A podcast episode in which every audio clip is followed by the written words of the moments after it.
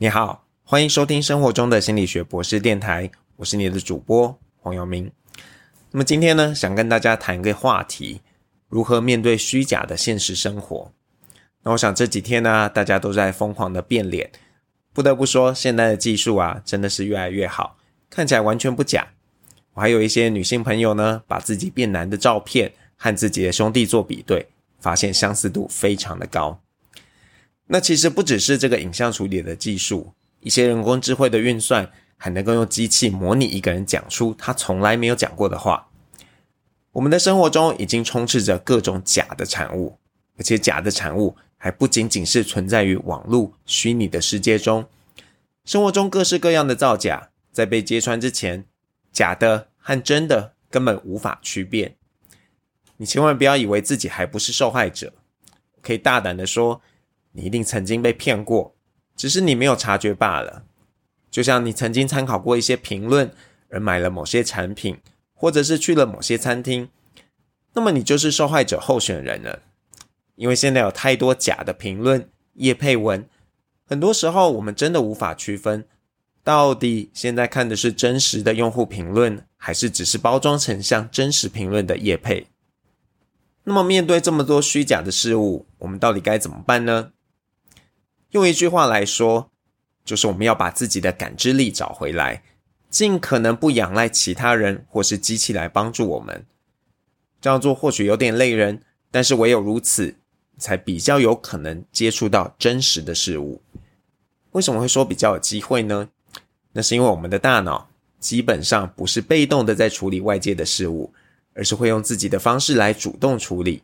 所以你以为的外界，实际上是你的大脑希望你以为的外在世界。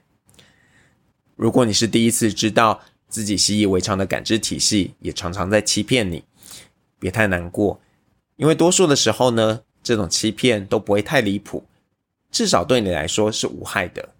这边所指的感知力。除了只接收外界事物的资讯之外，也包含了要能够去分辨这些事物的本质。就像前面提到的，网络上的很多评价可能是假的，我们就要想办法区辨到底哪些是可以信赖的，哪些又是不可以信赖的。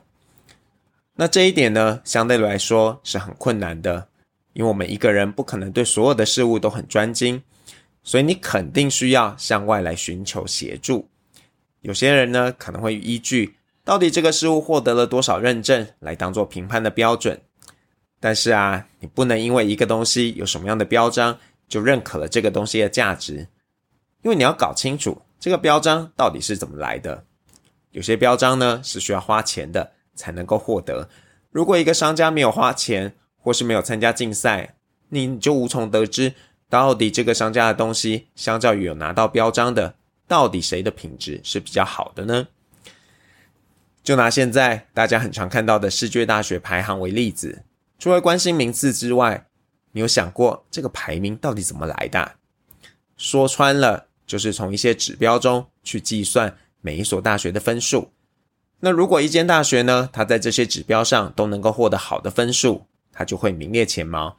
即使啊，它在其他的项目上并不突出。就以这个 QS 的大学排行为例好了，其实并没有一个指标直接反映了这所大学的教学品质，只有老师和学生的比例勉强可以当做一个间接的指标。所以呢，我们要练习用自己的标准来做判断，而不要被外界的标准牵着走。你要能够判断到底吃进去的食物、看过的电影到底是好或是不好。你不需要因为一部电影获得一致的好评，但你自己却很讨厌它，就否定了自己的判断。如果你清醒了，该怎么办？因为你清醒了，你看透了哪些是真，哪些是假，一切并不会因此就变美好。相对的，你可能会因为看得太透彻，容易会有厌世的感觉。你会忍不住要思考，到底追逐大家认可的假象有什么意义呢？不要担心。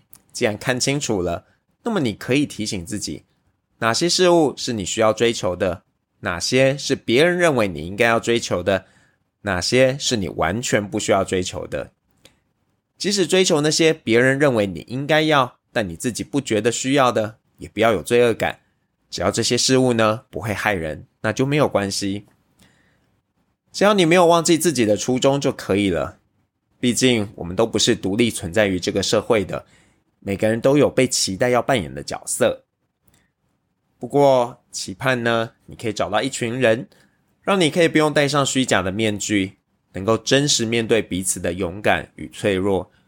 若有一天你找到这样的人，恭喜你，千万不要轻易放开他，他会是你人生中最重要的资产。那我们今天就聊到这里，我们下次再聊喽。